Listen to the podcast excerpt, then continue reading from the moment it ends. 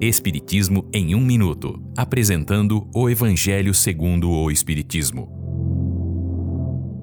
Capítulo 16. Não se pode servir a Deus e a Mamon. Jesus na casa de Zaqueu. Lucas, em seu Evangelho, escreveu: Jesus passava pela cidade de Jericó.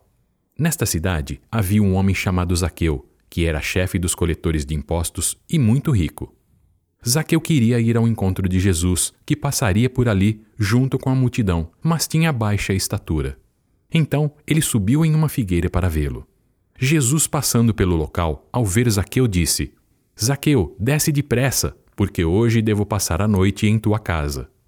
Zaqueu desceu imediatamente e o recebeu com muita alegria. Alguns, vendo isso, murmuraram: Jesus foi se hospedar na casa de um homem pecador. Zaqueu, ao ouvir o que as pessoas disseram, se aproximou de Jesus e disse-lhe: Senhor, decidi que darei metade de meus bens aos pobres, e se prejudiquei alguém, devolverei quatro vezes mais. Jesus, ao reconhecer que Zaqueu estava arrependido, respondeu: Hoje a salvação chegou a esta casa, porque este também é filho de Deus, e o filho do homem veio buscar e salvar o que havia se perdido. Esta é uma livre interpretação. Livro consultado: O Evangelho segundo o Espiritismo, de Allan Kardec, edição 3, em francês.